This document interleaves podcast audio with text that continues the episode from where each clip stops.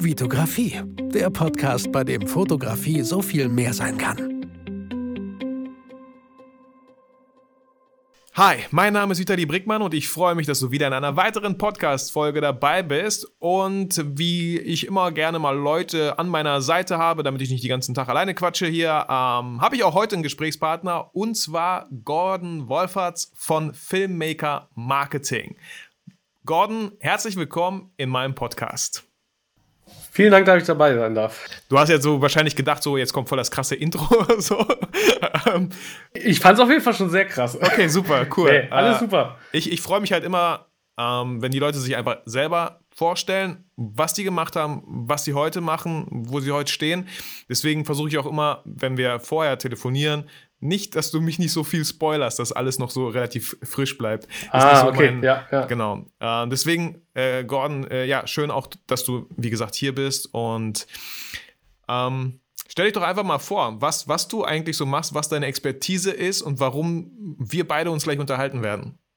Okay, ähm, wo fange ich da an? Also ich bezeichne mich selber immer als äh, äh Coach für kreative Köpfe. Also ich helfe Filmemachern, Fotografen, Kreativen dabei, äh, von ihren Wunschkunden gefunden zu werden, also gefunden zu werden, darauf liegt die Betonung und äh, ihre Auftragslage zu steuern über äh, einen sechsphasen Marketingplan. Das ist so ein Prozess, den ich da entwickelt habe. Und ja, das ist so meine Mission. Zusammengefasst, zusammengefasst. Äh, auch eine voll wichtige und gute Mission in der heutigen Zeit. Äh, dazu noch mehr. Aber äh, wenn du willst, erzähl mal ein bisschen, also einfach wie, wie, ist dein, wie ist dein Werdegang? Wie ist dein, was, was hast du gemacht? Ich finde das immer so spannend, die Leute, weil mein Weg, der ist auch so, die Leute kennen den Weg. Ich habe hier Abi gemacht, dann habe ich Schauspiel gemacht, dann habe ich da noch mein Fachabi noch nachgeholt, dann habe ich da was studiert und so. Äh, ich finde, alle Puzzleteile fügen sich irgendwann mal zusammen. Wie, war, wie, waren, wie sahen deine Puzzleteile so aus? Ähm, okay, die, die Frage ist, wo ich einsteige, weil ich kann da halt sehr, sehr, sehr lange drüber sprechen, aber ich, äh, also studiert habe ich Produktdesign habe da ähm, ja, Produkte gestaltet, äh, hatten in der Uni auch schon Kooperationspartner wie Bosch und Braun, für die habe ich mal eine Tapeziermaschine designt, mal einen Toaster, war halt so technisches Design, also es ging halt da schon immer sehr stark darum, die Dinge, den Status quo zu hinterfragen. Ähm, ich meine, da könnte ich jetzt auch wieder stundenlang drüber erzählen, aber wenn du, wenn du, wenn du einen Toaster gestaltest, so das, was äh, die Professoren uns beigebracht haben, dann ging es halt darum, erstmal komplett alle Toaster, die du auf der Welt kennst, zu hinterfragen und sich mal auf den, auf den Kern dieses Produktes zu konzentrieren. Also was macht ein Toaster? Der erwärmt Brot. So, und jetzt, wie, wie wird das gerade gelöst, dieses Problem? Auf die und die Art und Weise. Aber kann das nicht vielleicht auf eine andere Art und Weise gelöst werden? Oder kann die Art und Weise, wie dann das Toast aus dem Toaster rauskommt oder wie es serviert wird, nicht irgendwie anders gelöst werden? Also quasi dadurch werden so Innovationen geweckt. Finde ich voll äh, spannend. So also wir müssen jetzt nicht die ganze Zeit über Toaster reden, aber ich finde das, mega, ich find das mega spannend. Auf jeden grad, Fall. Auf weil ich, ich ja. habe auch halt auch einen Toaster und ich, ich mag getoastetes Toast, so irgendwie, wenn es da so rauskommt. Man hat ja an jedem Toaster immer so, man weiß genau, den ersten, die ersten zwei Toasts mache ich bei der Stufe weil, und danach die nächsten zwei muss ich so ein bisschen vielleicht runterdrehen, weil sonst werden die verbrannt. Genau, richtig. Ja, äh, da gab ach, da gab es viele Sachen, auch die Reinigung und so. Also man beleuchtet so ein Produkt so in allen Phasen der, der User Journey, also vom Reinstecken des Toasts bis zum Reinigen des Toasts alle paar Wochen, Monate, wie auch immer. Naja, jedenfalls, da könnte ich jetzt auch ein, eine riesen Diskussion mit aufmachen, aber ich, ich, ich beschleunige mal ein bisschen. Ja, aber ganz kurz, äh, äh, wie, wie hast du es denn gestaltet? Also mit Stift und Papier hast du was gezeichnet? Nee, nee, äh, mit, mit, mit CAD-Programm. Also die Leute, die vielleicht schon mal mit Cinema 4D gearbeitet haben, um äh, Animationen, 3D-Animationen oder auch Renderings zu machen. Mittlerweile kann man ja auch in Photoshop zum Beispiel, da hat so eine 3D-Engine, wo man in Photoshop zum Beispiel geometrische Formen extrudieren kann, äh, Licht und Schatten drauf werfen kann. Also im CAD habe ich das quasi komplett erstellt, aber wirklich auch mit, mit, mit so Konstruktionsprogrammen, wo du dann am Ende wirklich Teile hattest, die du theoretisch sogar in die Fertigung geben konntest. Und dadurch bin ich halt später nach dem Studium in eine äh, Agentur gekommen, Lead-Agentur für BMW. Habe ich anderthalb Jahre lang hauptsächlich für den Kunden BMW gearbeitet und zwar Messeexponate, das heißt äh, IAA 2013, alles was da so stand, kam so aus der äh, zum Beispiel zum Beispiel das neue der neue BMW i8 das neue Laserlight, da ging es dann zum Beispiel in einem Exponat, das war dann quasi wie so ein kleiner Stand. Da war ein Display, da war dann irgendwie das Bauteil zum Beispiel so inszeniert, irgendwie mit einem Display, mit einer Bespielung, mit einer äh, mit, mit so einem kleinen Spiel vielleicht zum Beispiel, damit das irgendwie spielerisch dem, demjenigen auf der Messe in Erinnerung bleibt. Weil auf der Messe gibt's ganz viele Leute, du musst da auffallen, du musst die Leute innerhalb von wenigen Sekunden abholen. Ich war vor kurzem auf der IFA, ne? Vor, vor, vor zwei Wochen oder so gefühlt. Ja. Ähm, Alter, die Messestände waren teilweise beeindruckender als das, was da, ja. was da steht. So voll Richtig, cool. ja, genau, genau, genau. Es geht einfach um Motor, aber wie das inszeniert ist und äh, was der, was der User, also der Messebesucher da für eine für eine Erfahrung mit hat. Keine Ahnung, mit irgendwie Augmented Reality, derjenige ist dann auf einmal klein, wird er in diesen Motor reingemappt und dann bekommt er ein kleines Video, was er per äh, QR-Code auf sein Handy laden kann und hat dann ein Video, wie er durch so einen Motor durchfliegt oder also ganz crazy Geschichten. Und die habe ich quasi ähm, ja dann gebaut, die Exponate, also gestaltet, aber auch so die Softwarebespielung äh, mitgestaltet, hatte da mehrere Projekte auf dem Tisch liegen ähm, weil das ein großer Kunde war und die halt sehr viele Exponate da äh, bei der Agentur gemacht haben. Und dann, an, nach anderthalb Jahren, habe ich gesagt, okay, ich will mein eigenes Ding machen, habe mich das erste Mal selbstständig gemacht. Das war 2014, habe dann erstmal was komplett anderes gemacht. Also ging schon in Richtung Design, aber ähm, war jetzt nicht Produktdesign. Es war grundsätzlich so, auch bei meiner äh, Bachelorarbeit, äh, es war ein Wohnwagenkonzept. Und es war schon immer so, ich wollte nie einfach nur das Ding gestalten. Das hat mir mega Spaß gemacht, aber ich wollte auch das drumherum. Ich habe dann ein Logo gemacht, ich habe ein Branding gemacht, ich habe eine Webseite dann gebaut, ich habe ein Video gemacht, wie das Ding animiert wird. Ich, ich habe schon immer äh, im Design oder in, in diesem, im Grunde ist ja auch Fotografieren oder Filmen ist ja immer so ein Schaffensprozess, etwas aus dem Nichts quasi zu schaffen. Und da wollte ich immer so auf allen Baustellen mitspielen. Und habe dann erstmal, wie gesagt, mich das erstmal selbstständig gemacht. Und das war äh, im Bereich Textilien, habe also kleine, so ein kleines Startup gegründet, wo wir eigene T-Shirts verkauft haben, später aber auch dann Merchandise, zum Beispiel Bands, für die haben wir T-Shirts kostenlos designt und dann vertrieben und verkauft und alles quasi für die erledigt, auch das Marketing teilweise. Und ähm, dann wurde quasi der, der, die, die Einnahmen wurden dann aufgeteilt. Ne? Die Band hat was bekommen, wir haben was bekommen für unseren Aufwand, für Produktion und alles hatten dann auch äh, äh, so ein, ein Promi, für den wir so eine Kollektion gemacht haben. Das war äh, die Mozzi Mabuse. Äh, einige kennen die, äh, war lateinamerikanische ähm, Meisterin im, im, im, im Tank. Ja, da, da, kennen die meisten. Ja, aber eine sehr, sehr tolle bei, Frau. Also so, wie man sie halt irgendwie, wie man jemanden kennenlernen kann über, übers Fernsehen so. Ja, so war die aber auch, so war die auch wirklich. Also die ist halt genauso, die ist genauso, wie die sich im Fernsehen auch zeigt. Also äh, auch genauso lustig, ne? Und für die haben wir dann eine Nischenkollektion gemacht für Tänzer. Haben die auch designt, haben die vertrieben, haben dann noch irgendwann Rucksäcke, Sportrucksäcke, Leggings und alles dazu genommen und bedruckt. Aber da habe ich dann auch irgendwann gemerkt, nee, irgendwie ist es auch noch nicht so das, was ich, was ich machen will. Äh, ja, weil, weil ich zu sehr nur, das war zu einseitig für mich. Mhm. Weil ich finde das spannend, weil ich, ich bin ja auch selbstständig, ne? Und wir haben alle so Aufträge, wo wir denken so, Alter, nein, eigentlich ist das jetzt nicht so der Auftrag, den ich jeden Tag machen wollen würde, aber er bringt ein bisschen Schmerzensgeld mit sich oder so. Ähm, genau, das war das. Und das war eigentlich nur Schmerzensgeld. Eigentlich wollte ich lieber noch viel mehr andere Dinge machen. Eigentlich, also was mir am meisten daran Spaß gemacht hat, war T-Shirts design, Shop aufbauen, Logo design, Brand machen, Branding machen, Werbevideos machen. Und was hat dir nicht also gefallen? Im alles andere. Also die Produktion der T-Shirts, T-Shirts verschicken, ähm, dann wenn eine Beschwerde reinkam, wenn jemand gesagt hat, ah, die Größe passt nicht, umtauschen, wir haben halt alles selber gemacht. Eigentlich wollte ich nur dieses, dieses, dieses drumherum, dass die Marke aufbauen, und äh, das Branding machen und die Videos machen. Und deshalb habe ich mich dann da als erstes quasi dann als Freelancer selbstständig gemacht und hatte auch genau deshalb quasi so diesen Bauchladen. Also ich habe äh, Videoproduktion angeboten, ich habe Webdesign angeboten, Branding und auch Produktdesign, aber Produktdesign wurde eigentlich, äh, habe ich so gut wie gar nicht gemacht. Ich habe dich auch damals, sorry, ich will die, ich habe dich damals gefragt, warum Bauchladen? Wieso heißt das Bauchladen? Ich meine, die Hörer werden wahrscheinlich auch der ein oder andere Fragezeichen haben. Kannst du das kurz erklären? Ähm, boah, ich habe das auch so aufgeschnitten. Also Bauchladen ist ja zum Beispiel, äh, ich kenne das auch so vom Junggesellenabschied zum Beispiel oder im Kino. Der Typ, der dann halt so seinen Bauchladen hat, der hat dann, äh, im Kino kennst du das ja, ne? Der geht dann rum kurz vorm Film und sagt, hey, wer will hier noch ein paar Nüsse, wer will Eis, wer will dies, wer will das, wer will jenes.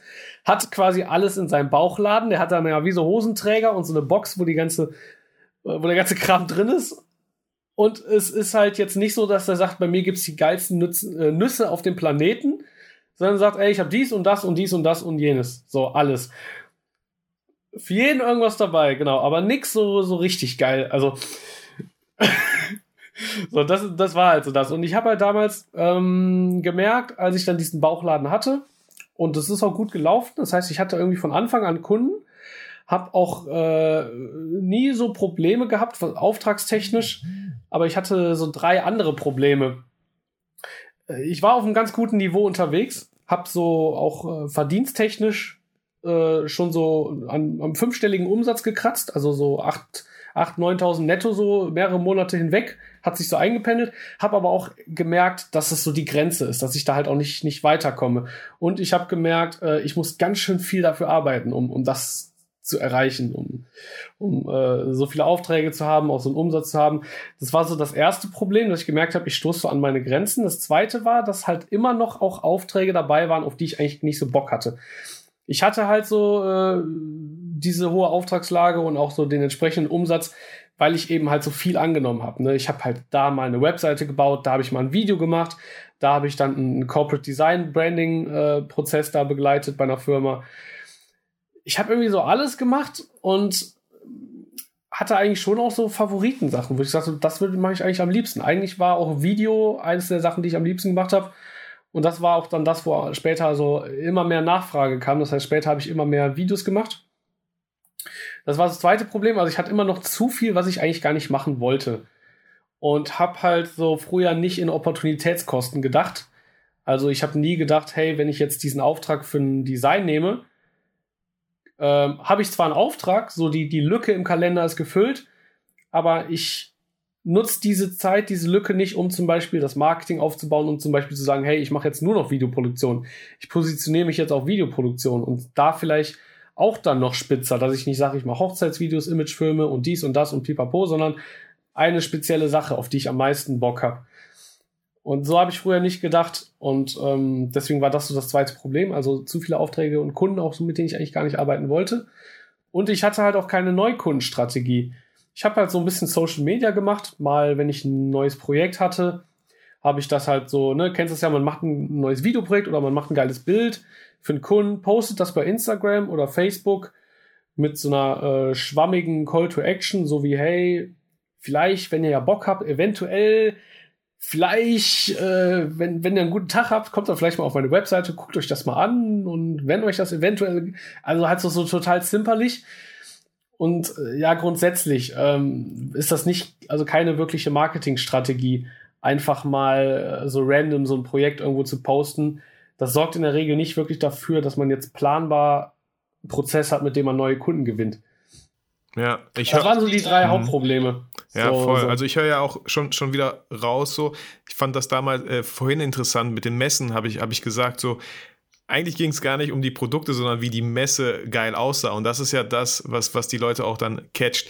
Und wir haben ja auch vorher darüber gesprochen, ist ja auch voll interessant, wie, wie oft, und das kennt auch der Zuhörer wahrscheinlich, man denkt, man sieht andere Fotografen, Videografen, Kreative und denkt so, Alter, der macht ständig irgendwelche Aufträge, aber meine Bilder sind eigentlich tausendmal besser.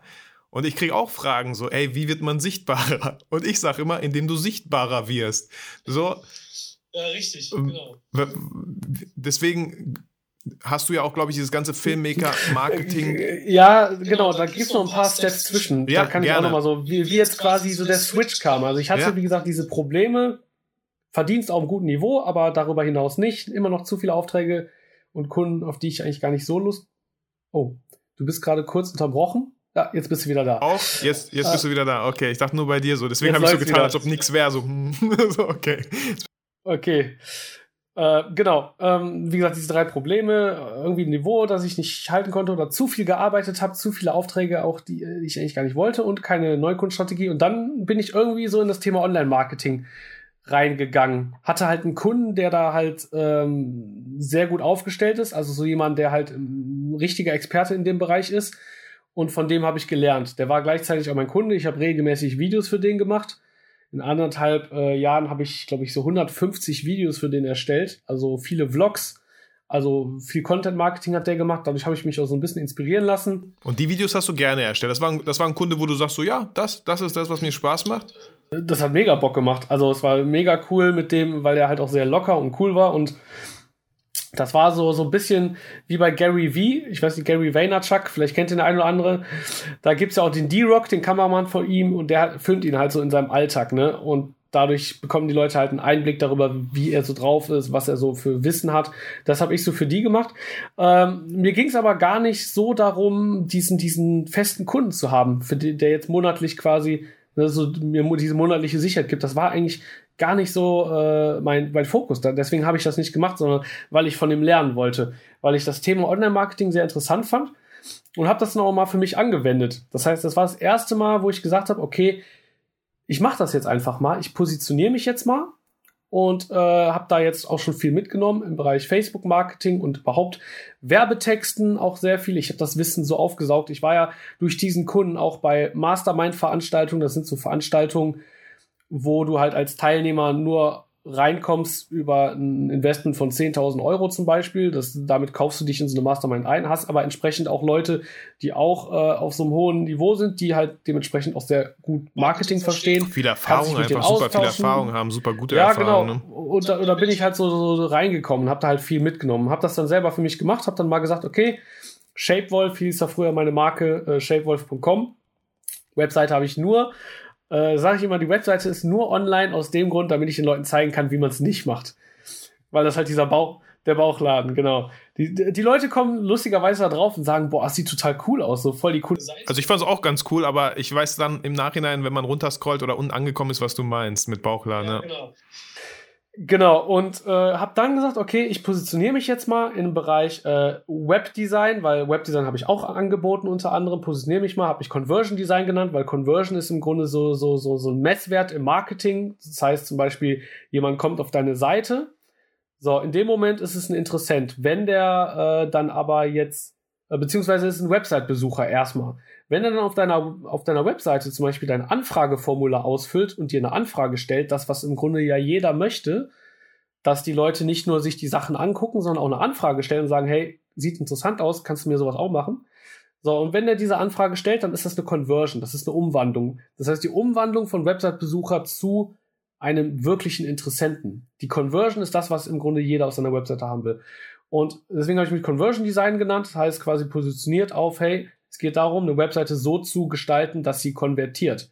Dass jeder Besucher, der drauf geht, möglicherweise äh, im besten Fall jeden wirst du nicht bekommen, das ist unmöglich, aber ne, der möglichst größte Teil der Leute, die auf deine Webseite kommen, wirklich dir eine Anfrage stellen, als Fotograf, als Filmemacher, was auch immer du machst. Genau, darum geht's, Conversion. Habe mit Conversion Design getauft das Ganze und habe dann da mal eine Marketingkampagne gefahren und habe in einer Woche, ich habe äh, damals waren die Werbepreise noch ein bisschen günstiger, habe äh, ungefähr 10 Euro pro Anfrage ausgegeben, habe einfach mal 100 Euro reingeballert in die Woche. Äh, wie gesagt, das war komplett neu. Keiner kannte das. Kein Social Media, äh, großartiges Marketing. Habe in einer Woche 10 Anfragen bekommen. Von Leuten, die sich dafür beworben haben, dass ich ihre Webseite analysiere und ihnen dann sage, wie, wie sie sie besser machen können. So, und dann habe ich gesehen, scheiße, Mann, das funktioniert. Und fand das dann, in dem, in dem Moment war es vorbei bei mir. Das, in dem Moment fand ich auf einmal Marketing und dieses ganze so viel spannender als ähm, die Dienstleistung dahinter selber und habe mich dann noch mehr reingefuchst. Hab dann angefangen, weil ähm, ich wurde halt auch so ein bisschen inspiriert, äh, Content Marketing zu machen, auch durch meinen Kunden, auch durch äh, zum Beispiel ja Leuten wie wie Calvin Hollywood und habe dann auch angefangen, äh, Content Marketing zu machen. Das heißt, dieses Wissen, was ich ja jetzt äh, aus den aus den besten Quellen so hergeholt habe, dann auch so ein bisschen auf YouTube zu verbreiten. Einfach mal äh, den Leuten das Wissen weiterzugeben. Das macht mega Spaß. Das macht mir auch heute noch mega Spaß. Und dadurch bin ich dazu gekommen, so die ersten Infoprodukte zu erstellen. Das heißt, ich habe Videokurse gemacht. Ich habe so zwei Kurse gemacht. Einen zum Thema Lead Magnets. Das ist jetzt so ein bisschen da müsste ich jetzt wieder weiter ausholen, um das, um das, um das zu erklären. Und einen zu äh, Messenger Marketing. Also, das kommt immer mehr. Also, äh, viele Leute kennen das. Hey, hier, zehn Tipps, wie du äh, als Videograf erfolgreich wirst. Trag dich ein mit deiner E-Mail-Adresse, lad dir das E-Book runter. Hat jeder schon mal gesehen. Ne? Du lädst quasi, du, du gibst deine E-Mail-Adresse ein und dann bekommst du was, äh, ein Produkt, einen kleinen Kurs, genau, kostenlos. Und ähm, das, das gleiche geht auch mit dem Facebook Messenger. Und im Gegensatz zu E-Mail-Marketing hat das viele Vorteile, weil E-Mail-Marketing, jeder hat irgendwie fünf E-Mail-Postfächer, die werden über, über, überlaufen. Und bei E-Mail-Marketing ist es so, ähm, du wirbst quasi auf, einem, auf einer Plattform, wo, wo die Leute gewohnt sind, mit ihren, mit ihren Freunden zu schreiben. Auf dem Messenger, auf dem Facebook Messenger. Das heißt, äh, wenn da eine Nachricht kommt, dann hast du eine Öffnungsrate von 95 Prozent ungefähr. Das kannst du sogar relativ gut halten. Bei E-Mail-Marketing hast du eine Öffnungsrate von 25, 30 Prozent. Das variiert immer so ein bisschen. Ist natürlich auch ein bisschen, wie gut du Headlines und äh, Betreffzeilen schreiben kannst, aber äh, man kann schon sagen, so 30 Prozent E-Mail-Marketing, Öffnungsrate und 95 Prozent bei Messenger-Marketing. Aus diesem Thema habe ich, als ich das, äh, aus, aus diesem Grund habe ich das, als ich das Thema bei der Contra 2016, 17, ich weiß nicht mehr genau, ich habe das Thema kennengelernt und habe mich sofort drauf gestürzt. Das war noch komplett neu in Deutschland hab mich sofort drauf gestürzt, es getestet, versucht mit mehreren Werbekampagnen, habe daraus einen Videokurs gemacht. Und äh, dann hatte ich zum Beispiel, habe den auch verbreitet und äh, verkauft und äh, habe auch zum Beispiel Calvin Hollywood, diesen, den habe ich irgendwann mal kennengelernt auf so einer Veranstaltung, habe ihm diesen Videokurs gegeben, der hat den auch zum Beispiel ähm, angewendet in seinem Team, um, um das erste Mal mit, mit Chatbots quasi die ersten Testläufe zu machen. Habe auch ein sehr cooles äh, Testimonial von ihm bekommen. Das ist sehr, sehr cool gewesen. Er hat mir halt einfach auch so eine, also so eine Videobotschaft quasi gegeben und da meinen Kurs empfohlen, was ich sehr cool fand. Ähm, und darüber ist das halt so entstanden. Und dann habe ich irgendwann gemerkt, Kurse ist im Grunde, so Videokurse sind schön, habe aber auch gemerkt, dass so ein, so ein Videokurs oft nicht dazu führt, dass die Leute richtig gute Ergebnisse bekommen, weil oft kaufen die Leute so einen Kurs für 150 Euro für das gute Gewissen, so für das, jetzt habe ich was gemacht. Und ich sehe ja da so die Zugriffszahlen und nur äh, so 50 bis 60 Prozent der Leute, die den Kurs gekauft haben, haben sich da jemals eingeloggt. Das ist so, das ist so wie mit Büchern, ne? Die Leute hören von einem guten Buch, kaufen sich das Buch für 30 Euro, und dann bleibt's im Schrank. Das Gefühl ist da, okay, jetzt habe ich halt in mein Wissen investiert. Ich habe darin investiert zu wachsen. Werde das sicherlich auch mal lesen, aber es wird erstmal auf die lange Bank geschoben. Ja, ich kenne mich da, ich nehme mich da auch nicht aus. Ich glaube, äh, was meinst du? Ich kenne, ich finde da den Spruch so geil, dass das Lieblingsmöbelstück des Teufels ist die lange Bank. Habe ich mal gehört. Und man sagt ja immer auf die lange Bank schieben. Und ich meine, ich habe auch ganz viele Bücher ungelesen, aber ich habe vier Bücher auf meinem Nachttisch und ich lese jeden Morgen eine Stunde mittlerweile. Das habe ich so zur Morgenroutine gemacht. Jeden Morgen lese ich eine Stunde, abends äh, halte ich keine Stunde durch, da schlafe ich zu schnell ein dann, nach, nach ein, zwei Seiten. Aber morgens so voller Energie. Ja, ich finde nachts, bei, ähm, wenn ich Bücher vorher lese, bevor ich schlafen gehe, schlafe ich irgendwie viel, viel gelassener ein.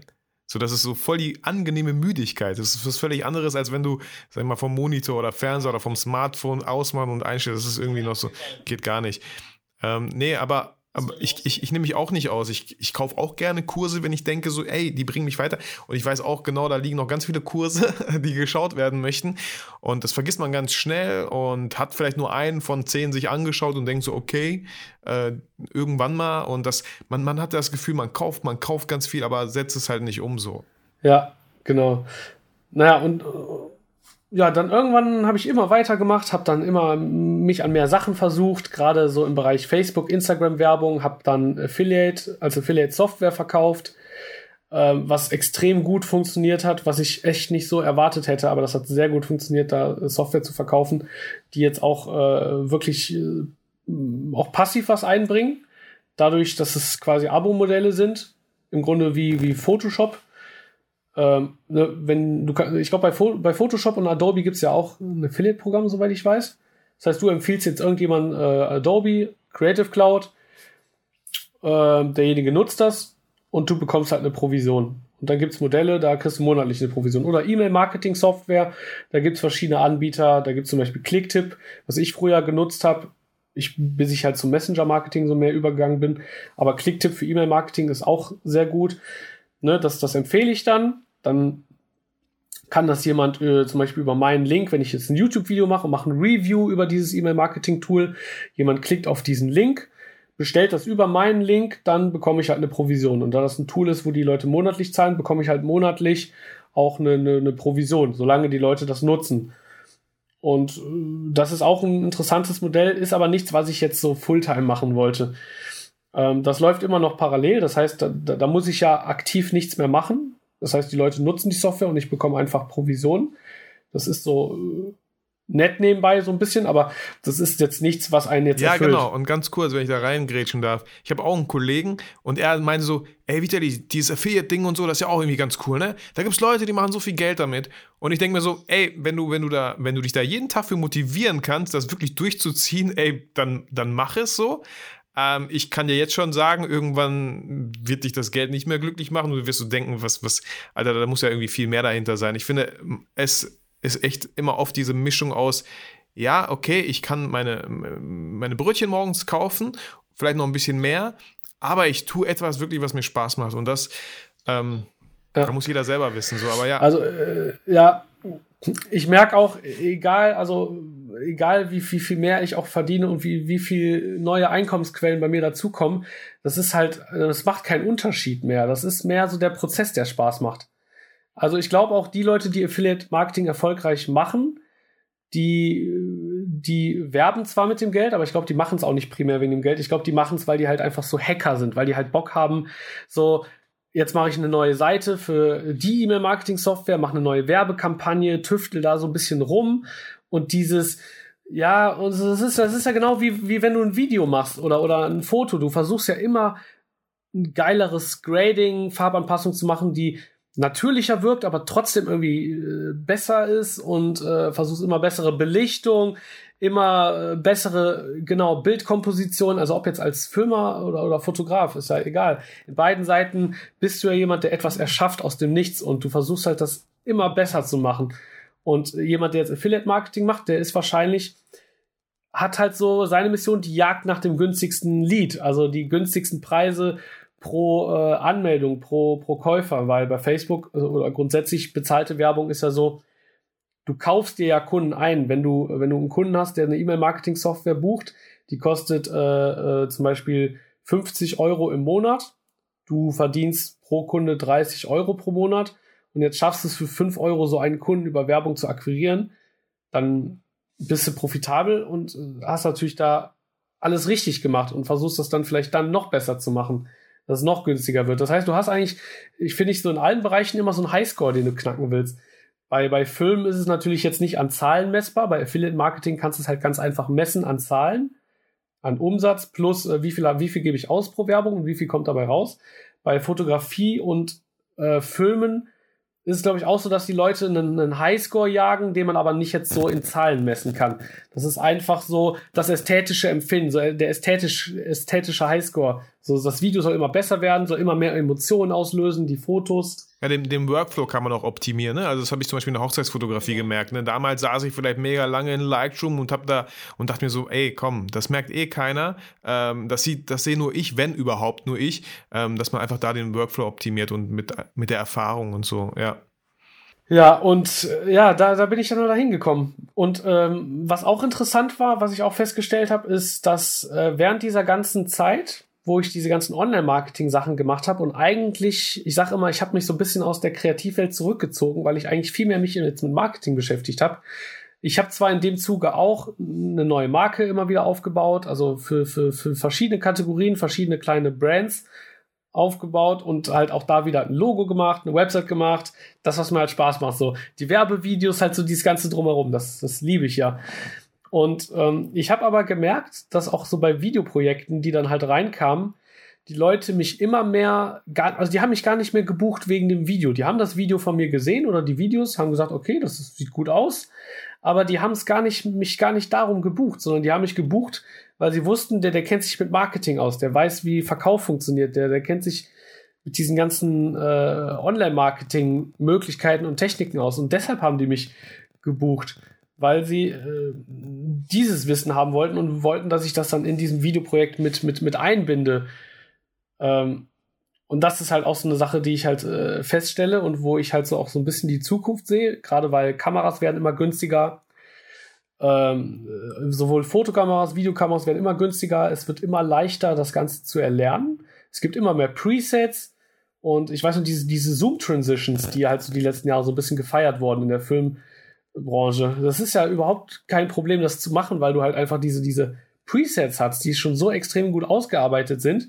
die du im Kleinen noch anpassen musst. Dann gibt's Presets für Color Grading, die kannst du so ein bisschen noch auf die einzelnen Sequenzen anpassen, ne? also nicht einfach nur drüber knallen, so ein bisschen anpassen, aber es ist alles nicht mehr so schwer wie noch vor ein paar Jahren. Es wird immer leichter, äh, es wird leichter, ein gutes Video zu machen. Rein, wenn man das, wenn man das Video als die Sache nimmt beim Asiaten war ich gestern und dann, ähm, die haben da einfach mega leckeres Essen und das servieren die auch immer sehr schön. Ich habe es auch nur mit meinem, mit meinem Smartphone, äh, iPhone X, äh, einfach nur so abgefilmt. Dann habe ich irgendwie sowas, hier Kamera nach oben, drumherum und dann habe ich mit der InShot-App, habe ich das zusammengeschnitten und da sind ja mega coole Transitions auch schon vorgefertigt. So. Ähm, ist ein bisschen frickelig am Smartphone zu schneiden, aber theoretisch war das das Video. Und dann meinten auch Leute so, ähm, oder, oder der Typ, ich habe hab die ja ver, verlinkt von, von Soul Kitchen hier. Er so, boah, wann hast du das denn geschafft? Wann warst du denn an deinem MacBook? Ich so, nee, das habe ich nur mit meinem Smartphone gemacht. Was? Was hast du für ein Smartphone? Hä? Aber das habe ich auch. so, ja. Ja, das ist krass. Das, das ist, das ist, und die, die Sache ist die, was, worüber sich die Leute so ein bisschen im, im Klaren sein müssen. Viele beschweren sich darüber und das ist auch alles nachvollziehbar, weil jemand, der äh, vor zehn Jahren das gelernt hat, wie das funktioniert, der ärgert sich natürlich darüber, dass jetzt Leute mit dem Handy sowas machen können, was natürlich nicht die gleiche Qualität hat, wie das, was er mit seinen zehn Jahren Kenntnissen äh, aus so einem Video machen kann. Es hat nicht die gleiche Qualität mit dem Handy. Das Ding ist aber, so ein, ähm, so ein Restaurantbesitzer, der, ähm, der sieht da gar nicht so den großen Unterschied. Der sagt, ey, ich will so ein Video und äh, klar, wir alle wollen natürlich jetzt nicht unbedingt den, den höchsten Preis zahlen, sondern wenn es geht, den, den günstigen für, für, für das gleiche Ergebnis. Und es ist natürlich nicht das gleiche Ergebnis. Die Qualität von dem Profi ist viel besser. Aber dem, dem Kunden reicht es sehr oft. Also es gibt viele Leute, denen reicht halt so eine Qualität. Und dadurch ist meiner Meinung nach, äh, wird es immer schwieriger, über das Video oder über das Foto an sich zu verkaufen. Ich glaube, wenn man Marketingkenntnisse in seinen Skills mit dazu nimmt, wird man viel interessanter für die, für die Kunden. Und dann kann man sich auch wieder mehr differenzieren. Ähm, das ist so, das habe ich ja selber festgestellt bei den Aufträgen, die irgendwann kamen, dass die halt auch sehr viel mehr bezahlt haben. Also wenn ich das so in Tagesrechnen umsetze, ist es was, was ich mir gar nicht äh, vorstellen konnte, rein als Filmemacher, wenn man jetzt sagt, ich gehe zum Set und filme was, habe da so meinen Tagessatz. Äh, das ist halt ganz anders, weil, weil einfach dieses, dieses, dieses Marketingwissen, auch das Konzept, auch das Video, auch schon alleine das, hey, worum geht's dem Kunden eigentlich? Der Kunde will ja gar nicht das Video. Genauso wie, ähm, ich finde immer das Beispiel mit der Bohrmaschine interessant. Genauso wie ja niemand sich dafür interessiert, wie schnell so eine Bohrmaschine dreht. Oder die Leute wollen auch an sich gar nicht die Bohrmaschine haben. Die Leute wollen immer das Resultat. Die wollen das schöne Bild von den Kindern an der Wand im Wohnzimmer zum Beispiel. Oder die Leute wollen in ihrer Studentenbude das coole Bild mit irgendeinem rebellischen Spruch an der Wand. So, und ob das mit einer Bohrmaschine gemacht wird oder ob die irgendwie äh, in 50 Jahren mit dem Finger schnippen und auf einmal hängt das Bild an der Wand. Es geht nicht um das Produkt, es geht auch nicht um das Video oder das Foto. Die Leute wollen eigentlich immer das Resultat davon. Was das Bild, was das Foto, das Bild soll Emotionen wecken, das Bild soll eine Erinnerung sein, das Video soll äh, in B2B-Umfeld dem Unternehmer dazu verhelfen, äh, sichtbarer nach außen zu werden, sein Produkt besser erklären zu können, seine Dienstleistung besser zu erklären, ähm, transparenter zu sein, zu erklären, warum er überhaupt besser ist als seine Wettbewerber. Ja, oder bei einem Gastronomen Appetit machen auf, auf das Essen, wenn man es einfach so geil, ja, ja, genau, geil findet, denkt man so, boah, da, jetzt habe ich Hunger bekommen. so. Ja, auch da klassisches Beispiel. Die wollen halt einfach, dass die Leute in ihren Laden kommen. Dazu soll das Video sein. Und äh, oft ist es so, dass gerade so der Kreative äh, oft in so dieses zu sehr nur ästhetische Empfinden hat. Die Ästhetik ist natürlich wichtig. Wenn du ein gutes ästhetisches Video machst, hast du eine bessere Qualität als die, die, die es nicht machen. Aber am Ende geht es auch um das Ziel. Also wie ist die Story? Wie ist die Call to Action am Ende vom Video? Das heißt, sagt das Video ganz klar, hey, komm jetzt hier äh, in unser Restaurant und bekomm das erste Getränk gratis zum Beispiel. Schon allein dieser Satz ist viel mächtiger als das Video möglicherweise am, äh, am Anfang. Das Video sorgt dafür, dass die erstmal aufmerksam werden. Aber zum Beispiel dieser Satz am Ende, der sorgt dafür, dass sie sagen, hey, ist ja eigentlich ein No-Brainer. So, was habe ich denn zu verlieren? So, ich kriege ein Getränk umsonst. Wie geil ist das denn? Nächstes Mal, wenn ich an dem Laden vorbeigehe, gehe ich da rein und hole mir mein Getränk ab. So, und wenn sie einmal im Laden sind, dann kann man natürlich auch noch, im Online-Marketing spricht man von Upsellen, also kann man natürlich auch noch sagen, hey, darf es noch ein Kuchen dazu sein oder eine Pommes, was man auch immer anbietet. Aber es geht ja erstmal darum, dass der Kunde sagt, hey, finde ich interessant und hey, ich, ich stelle die erste Schnittstelle her, indem ich da hingehe. Oder auf einer Webseite ist es ganz klassisch, indem ich eine Anfrage stelle. Und das kann man halt so über Online-Marketing, über Marketingkenntnisse halt sehr gut steuern. Äh, der, der Fokus verlagert sich einfach, wenn man sich mit diesen Sachen äh, beschäftigt. Der Fokus verlagert sich ein bisschen von diesem perfektionistischen Video auch zu dem, hey, worum geht's eigentlich? Was soll das Video am Ende dem Kunden eigentlich bringen? Ja, ich bin auch da voll äh, bei dir, dass, dass der Kunde oder fangen wir mal so an, als ich studiert habe, Medienproduktion, da habe ich auch Studenten gesehen mit einem ganzen Bulli voll Equipment und ich dachte mir immer so, okay, ey, ich, du musst mir nur eigentlich eine Kamera in die Hand geben, ich würde fast das gleiche Resultat schaffen, ja, okay, Studium ist auch dazu da, um sich auszuprobieren, aber ich habe es nie verstanden so, ihr habt jetzt so viele Lichter, so viel Equipment, wisst ihr überhaupt, was man damit machen kann, was man damit machen sollte, wisst ihr überhaupt, was ihr wollt, wird da nicht vielleicht einfach eine Kamera ausreichen? Also diese, diese, diese, boah, 20 Prozent, die man ja beim Pareto-Prinzip auch sagt, die man drauflegt, die einfach 80 Prozent der Zeit kosten, die sieht der Kunde dann am Ende nicht. Und mein Motto, ja, ja. Äh, muss ich mir auf jeden Fall noch ganz fett, also was, mein Motto ist immer, done is better than perfect. Das habe ich gemerkt, sonst, sonst gibt es vielleicht den Podcast gar nicht, sonst gibt es so vieles gar nicht, wenn ich immer so genau. gucken würde, ach, es muss noch perfekt sein, so. Äh, da da gibt es auch einen, Satz, also den finde ich auch geil. Wie, wie war der? Äh, Done is better than perfect. Ja, der ist sogar noch kürzer. Ich habe ich hab auch so einen, äh, besser unperfekt starten, als perfekt zu warten. Also dieses, man hat Ideen, die sind in der Schublade und man geht einfach nicht damit auf den Markt, weil man Angst hat, Fehler zu machen. Ich finde auch ganz, ganz knallhart zu sagen, so, deine Idee ist ein Scheißwert wenn sie in deinem Kopf bleibt. Ganz einfach. Die kann noch so geil sein. Ähm, wenn man echt zu lange wartet, dann, dann kommt einer, wo die Idee vielleicht nicht so geil war, aber so Ansätze von deiner Idee hatte, aber er macht's und also ich glaube, in dieses Handeln kommen, das ist echt nicht einfach. Das Ding ist, du kannst mit deiner Idee zwei Monate tüfteln und versuchen, die perfekt auszuarbeiten. So, dann startest du nach zwei Monaten und nichts passiert. Stell mal vor, du hast in diesen zwei Monaten schon viermal deine Idee gelauncht einmal in einer Phase, wo die halt noch nicht ausgereift war, bekommst erstes Feedback vom Markt. Dieses Feedback nimmst du, um deine Idee zu verfeinern. Dann nochmal auf den Markt schmeißen. Über Werbung und so zum Beispiel. Dann kriegst du wieder Feedback von deinem Markt. Über die Gespräche mit potenziellen Kunden merkst okay, ich muss da und da noch feilen. Hast wieder Feedback, wieder Feedback. So, welche Idee ist offensichtlich nach diesen zwei Monaten ausgereifter? Die, wo du viermal den Markt gefragt hast, hey, wie findest du das? Und es war vielleicht noch nicht perfekt, aber der Markt hat dir Feedback gegeben. Oder die Idee, äh, nach zwei Monaten, wo du noch nicht einmal das ganze Ding getestet hast, wo du in deinem eigenen Kopf gesagt hast, das und das muss ich noch äh, verbessern, damit die perfekt ist. Und der eigene Kopf äh, gibt dir auch nie die Antwort. Das heißt, du musst immer auch das Feedback vom Markt haben. Und schon allein deshalb, ne? Also deshalb lieber einfach mal schnell. Also aus dem Grund, das Produkt wird einfach besser, wenn du halt öfters mal äh, auch die Gefahr läufst, dass du negatives Feedback bekommst, aber dafür auch konstruktive Kritik und die direkt wieder einfließen lassen kannst, um das Ganze zu verbessern. Und der zweite Vorteil ist, dass du es halt einfach machst.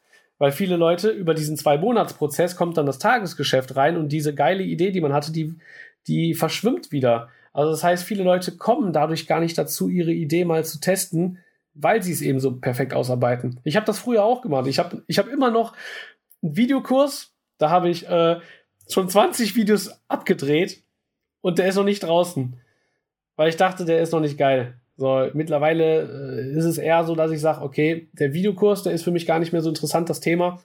Aber ich hätte natürlich auch direkt mal starten können, um mal erstes Feedback zu bekommen. Auch als Beta ist ja auch alles legitim. Man kann ihn ja auch erstmal günstiger verkaufen oder nur für eine gewisse Anzahl an Leuten und ganz offen kommunizieren, hey, das ist jetzt Beta, so, du bist der Erste, der es testen kann, ist viel günstiger und ich optimiere das gerne mit deinem Feedback, ist auch super für die Leute. Weil das, was die Leute an diesem aktuellen Stand von dieser Beta-Version stört, ist ja das Feedback, was du berücksichtigst. Das heißt, du gestaltest ja im Sinne deiner Kunden. Ist natürlich jetzt auf Fotos und Videos äh, immer so ein bisschen schwer übertragbar, aber allein eine Idee. Du kannst ja auch sagen, hey, ich habe jetzt die Idee, ich mache jetzt äh, Drohnenfotografie oder Drohnenvideos und mach jetzt einfach mal eine Webseite, starte mal, mach eine Werbeanzeige und guck mal, wie die Leute kommen und dann verfeinere ich mein Konzept, dass ich die Zielgruppe richtig anspreche, die solche Videos brauchen. Also ich musste ja ein konkretes, äh, bei mir war es so ein Negativbeispiel. Ich hatte auch immer voll lange Angst, mit meinen Workshops irgendwie so mal zu sagen, hey Leute, ich mache Workshops. So. Und dann habe ich gesagt, ach komm, egal, jetzt mache ich das einfach. Aber ich habe so ein relativ speziellen Workshop angeboten, Station Shoot Workshop. Äh, das kennt man aus meinem YouTube-Kanal, diese Reihe, dass man mit der Bahn durch die City fährt und an jeder Station ah, aussteigt und guckt, ja, wo man coole cool. Bilder machen kann. Und das habe ich dann gemacht. So, ich so, okay, maximal fünf Teilnehmer, sonst wird natürlich unübersichtlich so. Habe vier Workshop-Termine rausgehauen. Äh, bei möglichen 20 Teilnehmern insgesamt hat nur einer aber gebucht, ja. Und ich dachte mir so, okay, ähm, Vielleicht war die Zeit auch ein bisschen knapp, aber ich habe mir, was ich dann erfahren habe, ist so, so funktioniert das Ganze nicht. Dieses, dieser Workshop ist viel zu speziell. Die Leute wissen gar nicht, wer ist überhaupt der Richtige dafür. Und dann habe ich mir gedacht, wie cool ist das denn? Ich habe so lange Angst gehabt, damit online zu gehen. Hätte ich jetzt noch ein Jahr gewartet, wie dumm wäre das denn? Dann wüsste ich erst in einem Jahr, dass es nicht klappt. So wusste ich ein Jahr vorher, ja, ja, dass es so nicht klappt. Indem ich einfach äh, ja, einfach gezeigt habe. Und ja, war vielleicht ein bisschen unangenehm, aber es ist immer dieses Hinfallen, Aufstehen, Hinfallen, Aufstehen und daraus ja, zu lernen. Und ich bin dann im Nachhinein dachte mir so, oh, wie cool, dass ich es jetzt schon gemacht habe. Ich bin ein Jahr mir selber voraus. Ja, ja. ich habe da gerade, wo du das sagst, äh, einen lustigen, lustigen Hack, wenn man immer überlegt, ha, soll ich jetzt starten oder soll ich nicht starten? Man kann ja einfach mal auf sein Leben zurückblicken, als man Kind war und äh, laufen gelernt hat. Du hast ja jetzt nicht irgendwie fünf Monate überlegt, ich meine, konntest du jetzt auch nicht, aber du hast nicht fünf Monate überlegt, okay, wie laufe ich jetzt? Den Fuß setze ich dahin, dann setze ich den dahin. Ich kann mir vorher so Kreise, auch so, so Markierungen auf dem Boden zeichnen, kann vorher ausrechnen, wie muss ich den Fuß anwinkeln. Nee, du hast dich einfach, äh, keine Ahnung, 50 Mal auf die Moppe gelegt und irgendwann konntest es. So, hast halt einfach Feedback von der Realität bekommen. So, okay, so funktioniert's nicht. Die Physik macht mir einen Strich durch die Rechnung ich muss mein Körpergewicht anders verlagern. Natürlich denkst du nicht so nach als Kind, aber so als, als Metapher oder Analogie. So, du, du hast es halt einfach so oft probiert, bis es geklappt hat. Du hast nicht jetzt irgendwie. Du hast nicht gesagt, na, nee, laufen ist doch nichts für mich. Ich ja, genau. genau. Stell dir vor, so ein Geschäftsmann mit, mit Anzug und so, der durch die Gegend krabbelt. Das ich habe ich hab über, hab über so schnell Bilder im Kopf, ja. Nee, aber wäre auch eine coole Werbung so, ne? Äh, genau, um dieses ganz, Thema anzusprechen. Ganz viele Leute am Clip Krabbeln machen. und so. Ja, ja, nee, aber Und dann cool. sagst du, hey. Bei mir kommen auch immer geil. Mal, genau, direkt wieder eine Werbung. Stell mal vor, du wärst damals, hättest damals, wärst damals nicht zehnmal aufgestanden. Du würdest heute noch krabbeln, um die, für dieses Thema zu sensibilisieren. Da hast du schon direkt. Erfolg kennt keine Niederlagen, nur keine Ahnung, ey, ich habe jetzt auch keinen Texter oder so, aber ja, ja, ja. nee, das, das ist cool. Ähm, ich sehe bei dir wir sind ja hier im, wie nennt man das? Whereby? Genau, früher hieß das Appear, das ist so ein, so ein Chat. Okay, also wir können uns sehen, du lieber Zuhörer kannst natürlich uns nicht sehen, aber ich sehe bei dir da im Büro so Filmmaker Marketing. Ähm, vorher hieß du ja noch Conversion, Conversion? Äh, Shapewolf, Conversion Design, dann noch eine andere Marke, die ist aber eher im Hintergrund, Branding Factory, mit, mit Kooperationspartnern arbeite ich da äh, zusammen. Aber Hauptfokus hat jetzt so die Mission, äh, wie gesagt, so dieses Thema Marketing in die Kreativszene zu bringen. Weil im Grunde ist es mein Weg. Ich habe früher, war der, war der kreative Perfektionist, habe gedacht, ey, das und das, äh, dadurch bekommst du die Kunden, habe dann irgendwann gemerkt, okay, eigentlich hat so, so das Marketing wirklich so den Unterschied bei mir gemacht. Und dann habe ich ja die ganze Zeit im Marketing mein, meine Zeit investiert, habe nur noch da irgendwie, wie gesagt, bin so ein bisschen abgetaucht. Und jetzt bringe ich das halt wieder zurück in die Kreativwelt, so dieses Wissen.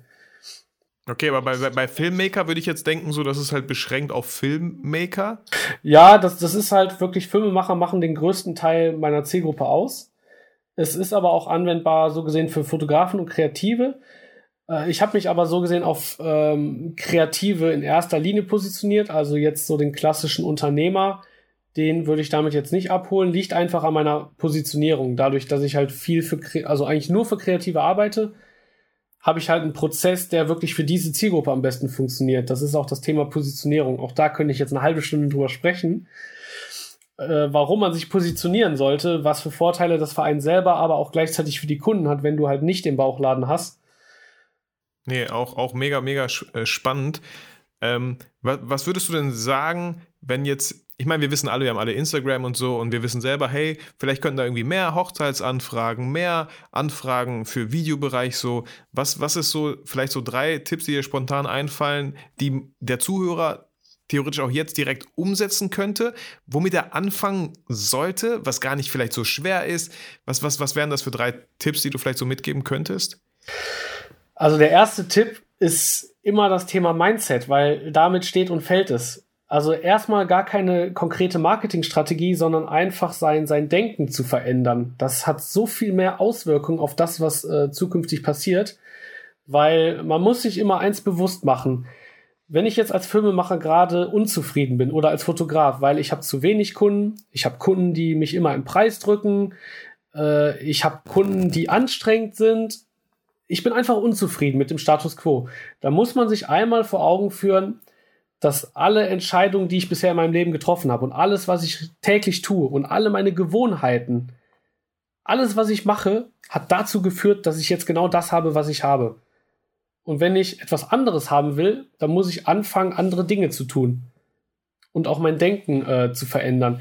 Und das, das klingt jetzt eigentlich relativ plump und simpel erstmal. Natürlich, wenn ich äh, wenn ich keine Kunden bekomme, muss ich was anderes machen. Ist ja irgendwie logisch. Aber das ist so viel, das ist so viel tiefgehender weil du musst andere Entscheidungen treffen, du musst andere Dinge machen. Wenn du zum Beispiel total ausgelastet bist, ähm, dann musst du zum Beispiel anfangen, einfach mal zu sagen, hey, ich nehme jetzt einfach nicht mehr jeden Job an. Oder hey, ich bin jetzt mal bereit, Freelancer zu beschäftigen. Ich habe vorher vielleicht die ganze Zeit Angst, irgendwie Aufgaben abzugeben. Ich mache meine Steuer, äh, meine Buchhaltung selber, ich mache alles selber, ich mache sogar ich mache das Schneiden selber, obwohl ich eigentlich nur filmen will und Schneiden eigentlich gar nicht so geil finde und gar nicht so gut kann. Ich mache das selber, ich mache das selber. So, vielleicht zum Beispiel, das ist ein Teil, wo man sagen kann, ich muss jetzt einfach über meine, über meinen Schatten springen. Ich muss meine Komfortzone verlassen. Und jeder hat diese Komfortzone. Das ist jetzt nur ein Beispiel, wenn ich sage, ich habe einfach Angst, Arbeit abzugeben. Ich leide darunter, dass ich Arbeit abgebe, weil ich zu viele Aufträge habe, zu wenig kommt rum und ich bin einfach total ausgelaucht, kurz vorm Burnout. Ich muss etwas ändern. Und das bedeutet, ich muss einen Weg gehen, der am Anfang erstmal schmerzhaft für mich ist. Weil ich muss meine Gewohnheit ändern. Meine Gewohnheit ist, ich mache alles selber und ich habe Angst davor, etwas abzugeben. Ich muss genau das jetzt ändern. Deswegen, die Leute müssen ihre Komfortzone verlassen. Und mein Hack äh, ist, sich in dem Bereich äh, Bücher zu holen und die auch wirklich zu lesen, um sein Denken zu ändern. Äh, zum Beispiel äh, Bücher, das Robbins Power Prinzip von Anthony Robbins, das geht noch sehr viel tiefgründiger. Da geht es auch darum, äh, wenn man jetzt zum Beispiel unzufrieden ist äh, mit seiner aktuellen Situation, dann fühlt man oft so eine Ohnmacht. Die Leute haben oft das Gefühl, sie sind das Opfer der Umstände. Ja, ich wohne ja in der falschen Stadt. Hier in Nürnberg gibt es halt einfach nicht so viele Kunden. Dies und das ist schuld. Äh, oder äh, die Kunden sind schuld, weil die Kunden immer anstrengend sind. Die Kunden sind schuld, weil die Kunden äh, einfach mich im Preis drücken einfach äh, sein Denken zu verändern, dass du im Grunde immer der bist, der die Macht hat. Es zwingt dich keiner mit einer Pistole irgendwie, nimm die Kunden. Es zwingt dich keiner, beschränkt dich nur auf Leute, die in dieser Stadt wohnen.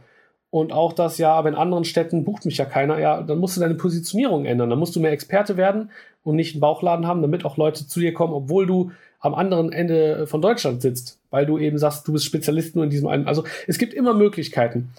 Also deswegen, da, da könnte ich jetzt auch stundenlang drüber erzählen, aber das erste ist, beschäftige dich mit deinem Denken, mit deinem Mindset. Kauf dir Bücher zu dem Thema Persönlichkeitsentwicklung. Auch ein Buch, was ich gerade lese, das Buch Setze dir höhere Ziele von Rainer Zietelmann.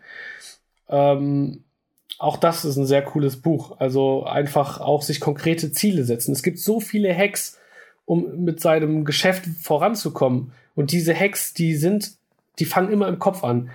Die besten Marketingstrategien bringen dir nichts, wenn du im Kopf nicht bereit bist, etwas zu verändern und diese Strategie umzusetzen, dein Perfektionismus, da haben wir ja gerade auch, auch drüber gesprochen, mal abzulegen, um zu sagen, hey, ich starte jetzt einfach mal, ich mache das jetzt einfach mal, ich ändere jetzt einfach mal was was soll, was soll schlimmstenfalls passieren? Ja, also ich finde sogar, die Community belohnt einen teilweise dafür, dass sie irgendwie Teil davon sein konnte, wenn es dann soweit ist. So einfach diese Transparenz, die man auch dann so zeigt. Das, das macht einen einfach menschlich, dass man einfach nicht perfekt ist. Und das, das, das freut die Leute, weil die wissen auch selber, dass sie nicht perfekt sind. Und dann, ach, bei dem läuft es auch mal nicht gut. Oder ach, der ist auch an dem Punkt, wo ich da war. Also ich bin nicht die Einzige. Also die danken damit irgendwie einem auf jeden Fall, ey. Genau, also das erste, wie gesagt, Mindset. Es ist immer schwer, das auf drei Sachen runterzubrechen. Ähm, ich habe nicht gesagt, dass es einfach wird, Gordon. Ja, ja, da, ich merke das. Ähm, das zweite wäre, jetzt muss ich mal gucken von der Reihenfolge. Positionierung ist ein sehr wichtiges Thema. Am Ende habe ich so, einen, so, einen, so einen konkreten Plan ausgearbeitet. Der geht über sechs Schritte. Da, da laufen auch meine Coaching-Teilnehmer durch. Wenn du willst, können wir auch diese sechs Schritte durchgehen, wenn das irgendwie für dich einfacher ist. Also, oder nur so anreißen, ich habe keine Ahnung. Ja, das ist noch komplexer. Ich, ich würde sagen, ähm, ja, hui, schwer jetzt im zweiten. Also, natürlich das Thema Marketing und Sichtbarkeit, da habe ich ja gerade drüber gesprochen. Das ist ein ganz ries riesiger Hebel. Aber der kommt vielleicht als drittes, also erstmal Mindset, dann als zweites erstmal auch die Positionierung und sich darüber klar werden, was will ich eigentlich, mit wem will ich arbeiten. Weil die Leute haben halt auch einfach das Problem, dass sie die falschen Kunden bekommen, weil sie mit ihrem aktuellen Auftreten, mit ihrem aktuellen Marketing, mit ihrer Webseite eben genau diese Kunden anziehen. Man muss sich immer darüber bewusst sein, so wie ich es in den Wald rausschreie, kommt es auch zurück, wenn ich auf meiner Webseite, wenn ich zum Beispiel einfach nur Hochzeitsvideos machen will, oder, oder sagen wir mal nur Image, Imagefilme, das ist ja so ein, Kreis, so ein Teufelskreislauf, den, den, den, den erkenne ich immer wieder bei den Leuten. Das ist so, man fängt an und sagt, okay, ich will eigentlich Imagefilme machen. Das heißt, du machst einen ersten Imagefilm, packst ihn auf deine Webseite. Dann hast du noch zu wenig Aufträge und zu wenig Kunden. Was machst du also, wenn jemand kommt und sagt, hey, du kannst doch filmen, ich habe eine Hochzeit oder mein, mein Cousin heiratet, kannst du die nicht filmen. Machst du natürlich, weil du sagst, okay, komm besser als gar nichts. Ich habe ja gar keinen anderen Imagefilm, deswegen mache ich jetzt ein Hochzeitsvideo. Auf einmal hast du diese Referenz Hochzeitsvideo. Was machst du? Packst sie auf deine Webseite. Hast einen weiteren Baustein für den ba Bauchladen. Dann kommt irgendjemand und sagt, ey, mein Schwager hier, der hat eine Band, der will ein cooles Musikvideo. Ich habe dein Hochzeitsvideo gesehen, du kannst das mega cool mit der Kamera, kannst du nicht ein Musikvideo machen? Ja klar kann ich das machen. Ich habe sowieso gerade keine anderen Aufträge. Hast du auf einmal ein Musikvideo und so entsteht dieser Bauchladen. Du hast diese drei Referenzen, packst diese drei Referenzen auf die Webseite und dann sagst du irgendwann, hm, mit dem Musiker, das hat mir nicht so viel Spaß gemacht. Hochzeiten, ja, war schön, war aber eigentlich auch nicht mein Ding. Eigentlich will ich nur Imagefilme machen. So, jetzt hast du aber diese Webseite und wunderst dich, warum Leute kommen, die sagen, ey, ich will ein Musikvideo machen oder, ne, oder äh, ich will einen Hochzeitsfilm, obwohl ich ja eigentlich lieber nur Imagefilme machen würde. Die Lösung ist quasi eine Positionierung. Und Positionierung lässt sich in verschiedene Bereiche, das wird jetzt auch den Rahmen sprengen, aber du kannst dich über eine Zielgruppe positionieren, über ein Produkt, du kannst dich über die Art und Weise deiner Dienstleistung positionieren, du kannst dich über deine Werte positionieren, das ist auch sehr spannend gerade wenn man auch jemand ist, der so eine Personal Brand aufbauen will, kannst du dich über deine Werte und über deine Message auch sehr stark positionieren. Du kannst auch eine Kombination aus verschiedenen Positionierungen machen.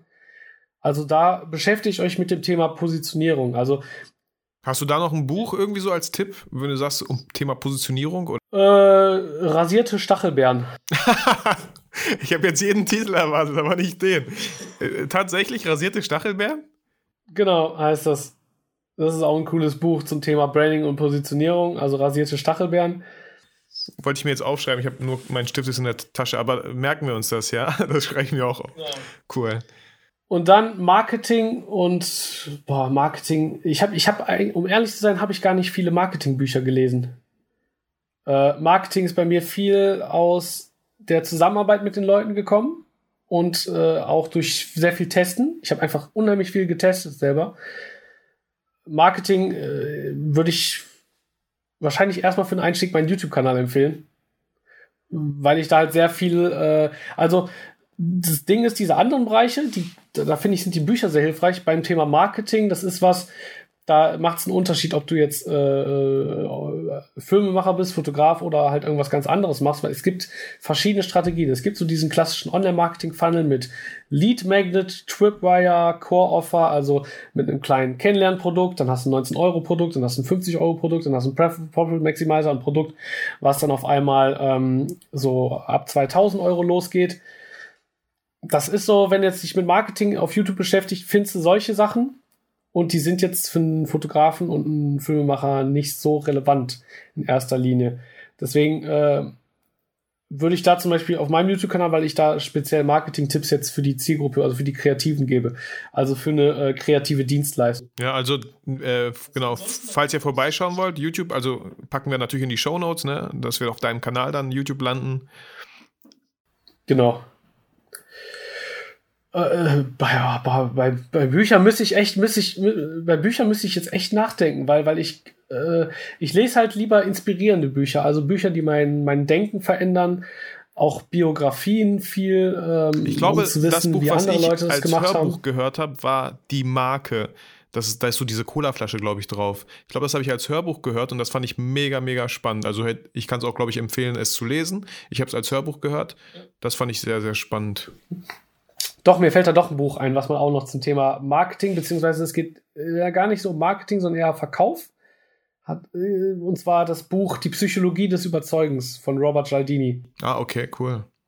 Ähm, das sind sehr, das sind sehr coole, äh, auch so Basic-Sachen, äh, die jetzt gar nicht speziell irgendwie auf eine Marketingstrategie, zum Beispiel wie, wie mache ich jetzt Facebook-Werbung oder wie mache ich Instagram-Werbung oder das sind quasi so Basics im Bereich überzeugen, weil am Ende musst du ja immer als Filmmacher, Fotograf, äh, ja, im Grunde egal, was du machst, du musst immer überzeugen. Ob du ein ich habe zwei Kinder, ich muss sie auch immer überzeugen. Mein Sohn will ständig irgendwas bestellen bei Amazon. Ich muss ihn überzeugen, dass es nicht das Richtige ist, was er bestellen sollte.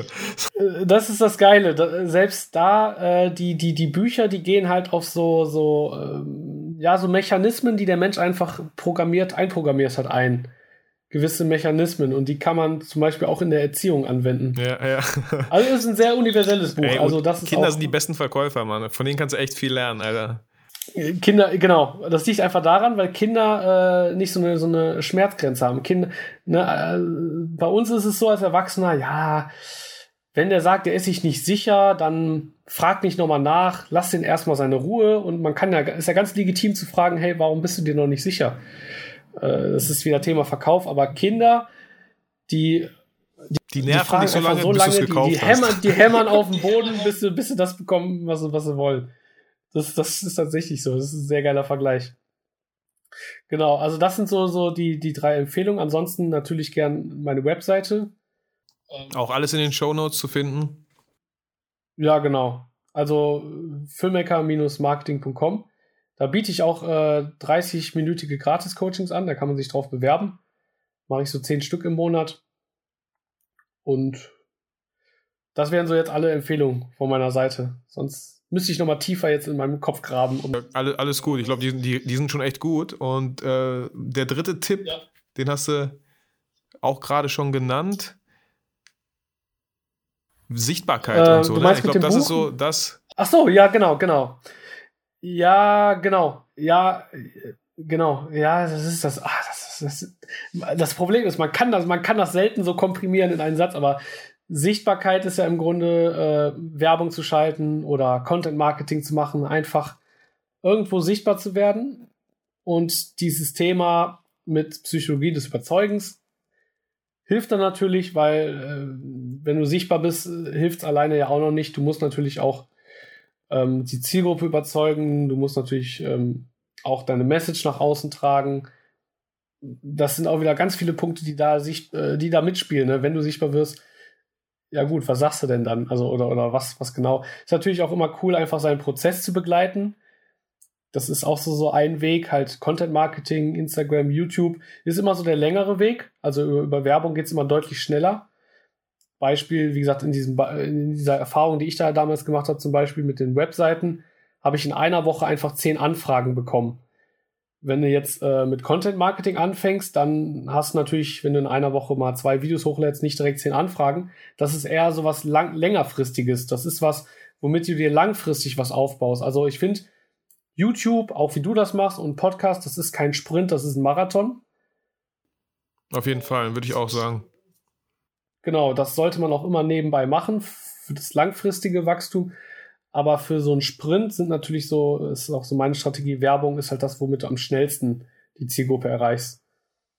Ja, auch sehr, sehr spannend. Auch für mich äh, noch etwas. Ich habe jetzt ähm, zum Beispiel hatte ich einfach Bock auf einen Hörkurs, so äh, Fotografie von A bis Z, äh, eine, eine alphabetische Reise durch die Fotografie und ähm, habe da jetzt auch nur so ein bisschen angefangen. Ähm, ja, Mailchimp sagt mir auch was. Ich habe Lead, Lead Pages, dann habe ich eine kleine Landingpage, wo man sich halt einträgt, damit ich einfach weiß, so, okay, hey, wer, wer ähm, hat überhaupt Interesse? Trag dich doch einfach ein, dass, dass ich dich natürlich am besten erreichen kann, wenn das Produkt dann wirklich online ist. Und ich weiß auch da, da kann man bestimmt, weil ich bin dann eher so, ich habe coole Ideen, wie eine Werbung lustig sein könnte, aber dieses ganze Prozedere, boah, ist dann bei Facebook, habe ich, ich habe auch schon ein paar Facebook-Werbungen geschaltet, aber frag mich nie, was ich gemacht habe. Ich habe mir auch ein paar Videos vorher angeschaut und da geguckt so, dass sie erstmal für, fünf, für 15, mal habe ich auch 25 Euro und geguckt und so, aber das sind, da merke ich einfach auch wieder so, ey, wow, so ein Tag hat nur 24 Stunden und pff, wenn man da alles irgendwie machen will, ja, ja, ja, äh, genau. Aber auch, aber auch spannend und interessant und ist dieses Gefühl,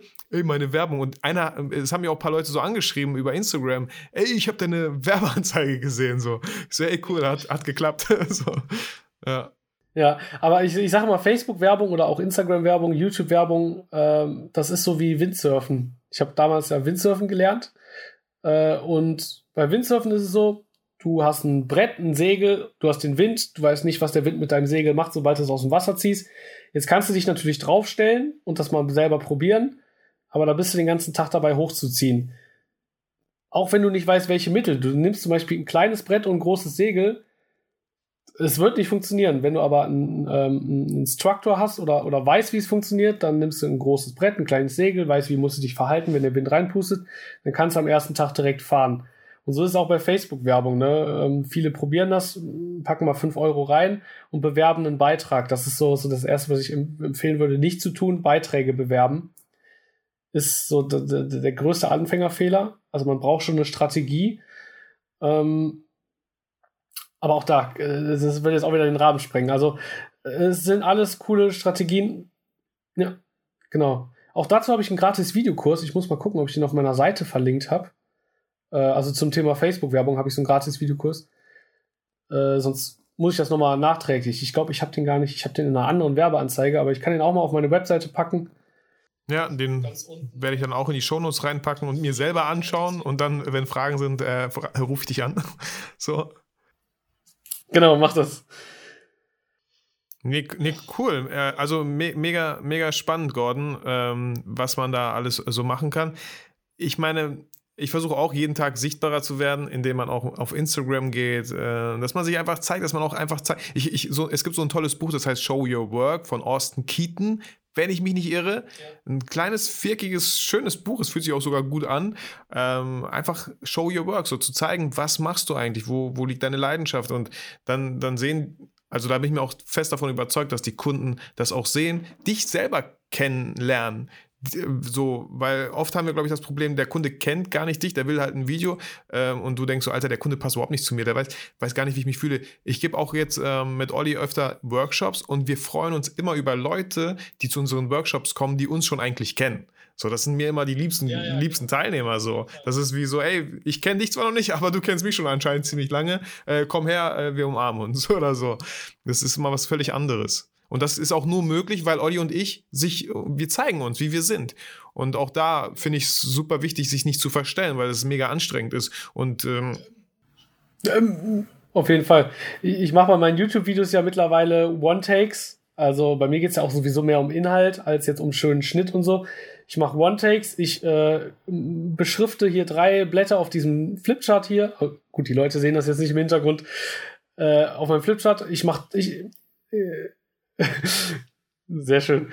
Genau, ich mache da äh, drei Themen, drei Charts und dann filme ich das in einer Stunde ab und Versprecher und so, die, die schneide ich auch nicht raus. Das ist einfach so, weil am Ende willst du ja auch Leute, die dich so mögen, wie du bist. Wenn, wenn du eine Maske aufziehst, dann kommen ja Leute, die die Maske mögen und nicht dich. Das macht Voll, ja eigentlich stell vor, du Sinn. schneidest das so perfekt zusammen, aber irgendwann gibst du halt ein, wirklich ein Seminar oder so und dann denken die so, Alter, der verhaspelt sich aber oft oder muss ja gar nicht so oft sein ist es ja voll menschlich, äh, nach, nach ja, eben, das ist ja alles, auch mal zu sagen.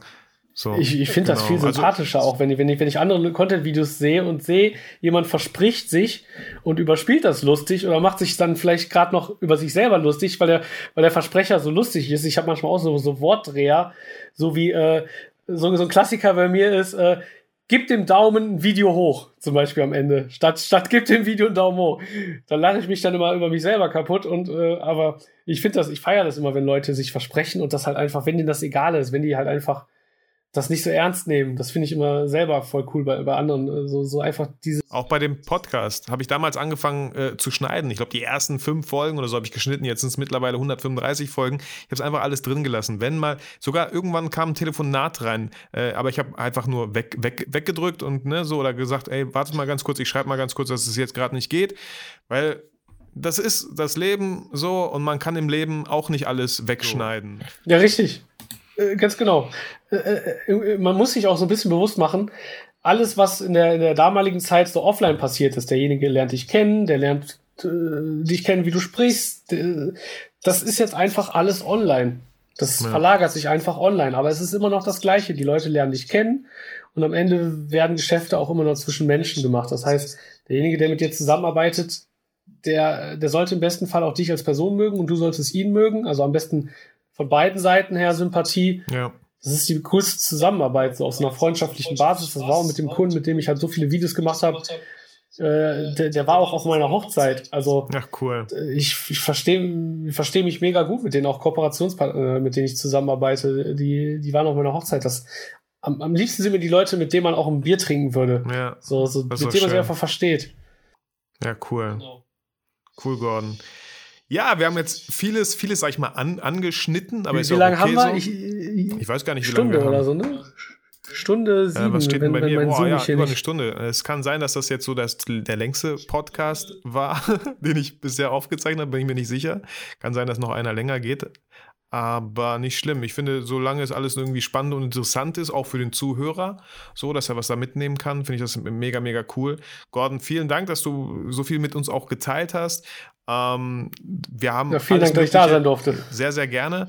Ähm, wir haben auch alles Mögliche, habe ich in die Shownotes gepackt, wenn du da noch tiefer einsteigen möchtest, noch mehr erfahren möchtest auf dem YouTube-Kanal. Also ich habe viel, oft das Wort kostenlos erstmal gehört, dass man da einfach guckt, so, ob das, ob das was für einen ist, Gordon mal kennenlernt, einfach über die Homepage. Also da, wie sagst du so schön, No-Brainer, man kann da einfach nichts falsch machen. Ähm, was, was steht bei dir sonst noch so jetzt an die Woche? Wir haben jetzt Mittwoch während wir das aufnehmen. Der liebe Zuhörer hat jetzt schon Freitag. Oh, äh, sehr viel. Praktikantensuch, äh, Praktikantenausschreibung. Äh, ich suche noch einen weiteren Mitarbeiter im Vertrieb äh, für ein Event, was wir machen im Bereich Filmemacher. Äh, noch ein Heft machen, was wir da austeilen.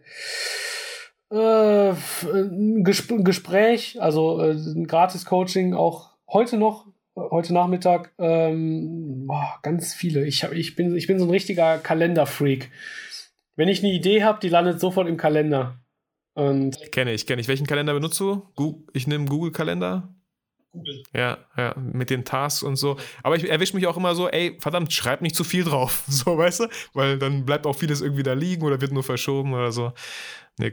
Ja, ich, ich, mich, mich motiviert das selber. Ich schaffe mehr, wenn ich so einen, so einen vollen Kalender habe ich gucke auch zwischendurch sehr oft drauf, so am Tag. Wenn ich eine Aufgabe fertig habe, gucke ich drauf, okay, wie bin ich so in der Zeit? Ah, okay, cool. Cool. Ich glaube, ich, ich mache sehr viel wie in so einem Spiel. So, so, so. Ich will dann halt das Level schaffen, das Level Donnerstag und will dann alle, alle, alle Punkte einsammeln, die da sind. Und wenn dann ja, cool. Nee, auch, aber ich, ich finde das auch, also ich, ich ähm, habe damals auch mal ganz viel gespielt, PC, Konsole, ab und zu, wenn ich jetzt so Zeit habe. Ich finde das auch immer voll spannend. Ich, ich liebe einfach so die, diese ganzen Spielmechaniken und wenn man die ein bisschen aufs Leben übertragen kann, ich finde, da, da erweckt ja auch wieder so dieses Kind in dir so und das ist immer schön, wenn du das irgendwie in dein Business einbauen kannst, was nochmal ein ganz anderes Thema ist, aber dieses, dieses Kind in sich einfach zu entdecken, nicht zu verlieren, so, ähm, könnte man auch stundenlang drüber reden, finde ich mega spannend. Bei dir wirkt das auch so, als wäre jeden Tag, äh, jeden Tag Freitag. Ja, ja, also genau. Ich, ich freue mich auch, also mega, genau, du meinst es natürlich positiv. Ich, ich freue mich auch äh, auf, auf, auf Montag so. Ich, ich weiß genau die Woche, wow, da steht ein, einiges Cooles so an. Ähm, hey, da gehören auch so Tage dazu, wo ich Untertitel in einem Video einpflege, wo ich nicht UP schreie. Aber das gehört einfach dazu so. Ja, ja. Cool, Gordon. Sehr vielen schön. Dank. Vielen Dank. Ja, vielen ähm, Dank nochmal. Hat mega Spaß gemacht. Ähm, können wir gerne, können wir gerne nochmal irgendwann wiederholen. Vielleicht gibt es ja nochmal ein spezielleres Thema oder vielleicht hat ja jemand irgendwie, äh, vielleicht auch durch, ich weiß nicht, wie du das machst, wie du so auf die Ideen zu den Folgen kommst. Ey, ich schreibe oft auch in Instagram rein und zum Beispiel letztens äh, habe ich gefragt, ähm, wie könnte eine weitere Podcast-Folge lauten? Und da hat jemand sogar geschrieben, äh, Freiberufler oder Gewerbetreiber im Gespräch mit Daniel Edlauer. Und ich habe das Daniel geschickt, weil mit Daniel Edlauer hatte ich halt Ach, auch einen Podcast. Und ich so, ey, wir müssen eine Folge machen. Und jetzt kommt er nächste Woche oder übernächste Woche äh, äh, nach Bielefeld zu mir ins Büro, also hier hin. Und dann nehmen wir diese Folge auf. Und äh, die, die Followerin sozusagen hat sich da mega gefreut. So, ja, so, also so geht das. Ich nehme ja auch Inspiration, aber oft ist es auch so, ähm, äh, manchmal ist irgendwas aktuell gerade bei mir und ich will darüber einfach mal reden, so, weil ich denke, es könnte den einen oder anderen auch irgendwie motivieren oder helfen. So, ja. Also vielleicht, vielleicht, ja, vielleicht kommt ja auch sowas wie äh, tiefer ins Marketing einsteigen oder sichtbarer auf Facebook oder Instagram werden im Gespräch mit Gordon. Was, was, was, was, ich, was ich auch oft mache, so eine einzelne Frage, so ein einzelner Kommentar bei YouTube, wo ich manchmal merke, okay, das ist ein Thema, das ist sehr spannend. Da würde ich gerne, da, da, da möchte ich nicht einfach nur äh, jetzt mit, mit, einem, mit einer Antwort, mit einem Kommentar antworten, sondern da kann ich so viel mehr erzählen, da mache ich direkt ein ganzes Video Ja, draus. voll. Man, man kann äh, ja einfach nur aus den Kommentaren so viel rausziehen eigentlich. Und das ist ja auch so wichtig, ne? Man, viele, wa- was glaube ich falsch machen, ist so, die machen immer nur das, was sie möchten. Ich glaube, es sollte so eine 50-50-Mischung sein. Es ist immer cool, wenn du das machst, was du willst, aber wenn du, wenn du, wenn das etwas ist, was den, die Leute, die es sehen, nicht interessiert, dann kann, kann also dann bringt es einfach irgendwie auch nichts. Sehr cool. Ich könnte stundenlang weiterreden. Aber du hast ja auch noch eine, eine große To-Do-Liste und ganz viele Sachen. Ja, halt, richtig, äh, genau, Ganz, ganz genau. viele Coins einzusammeln und Level hochzusteigen. Äh, Richtig, genau. Ich muss jetzt gleich mal auf den Tacho gucken. Cool, Gordon. Vielen Dank, dass du hier dabei warst. Und ähm, Hat mich mega wir gefreut. hören uns, wir sehen uns ja sowieso am 30. November äh, auf der Video Mastery. Und ähm, ich freue mich auf jeden Fall mega drauf, dich persönlich kennenzulernen. Und ähm, dann schauen wir einfach mal, wie das weiterläuft. Ein sehr schöner Kontakt. Ich freue mich. Und äh, dir, lieber Zuhörer, wie gesagt, alles weitere findest du noch in den Show Notes. Danke, dass du uns diese mehr als eine Stunde dir, äh, uns deine Zeit geschenkt hast und dir diese Podcast-Folge angehört hast. Ähm, wenn du Fragen hast, Live-Coaching habe ich gehört, direkt gerne sich einfach bei Gordon äh, melden unter filmmaker-marketing.de. Ähm, komm. Aber wie gesagt, einfach in die Shownotes. Kein, ich war mir nicht sicher, so, ich habe auf videografie.com, aber kein, kein Problem. Alles, wie gesagt, deswegen gibt es die Shownotes, ja. Egal, was ich quatsche, guck lieber in die Shownotes und da klickst du einfach drauf und dann landest du einfach direkt bei der richtigen Seite. Also, ich wünsche euch was, bleibt motiviert und inspiriert und vergesst niemals, warum ihr fotografiert.